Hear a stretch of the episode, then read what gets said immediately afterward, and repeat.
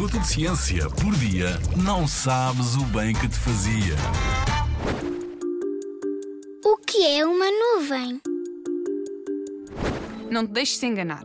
As nuvens não são feitas de algodão doce. Na verdade, são feitas principalmente de ar seco, com gotinhas de água, com cristais de gelo ou com uma mistura dos dois. Distinguimos umas nuvens das outras pela altitude a que estão no céu e pela forma que têm. As nuvens podem ser altas, médias, baixas e de desenvolvimento vertical, que significa que são nuvens que vão crescendo em altitude. As nuvens mais altas estão acima dos 6 mil metros e as mais baixas podem formar-se mesmo rentinho ao chão, como o nevoeiro que às vezes encontramos numa manhã de inverno.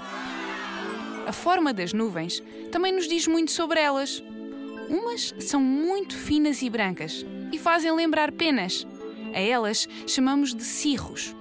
Há outras, as nuvens stratos, que cobrem o céu todo, ou quase todo, como se fosse um grande lençol. E existem também as nuvens cúmulos, que fazem lembrar bolas gigantes de algodão.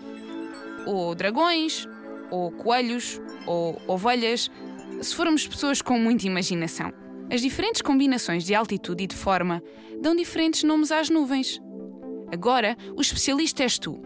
Espreita lá para fora. Que nuvens vês no céu?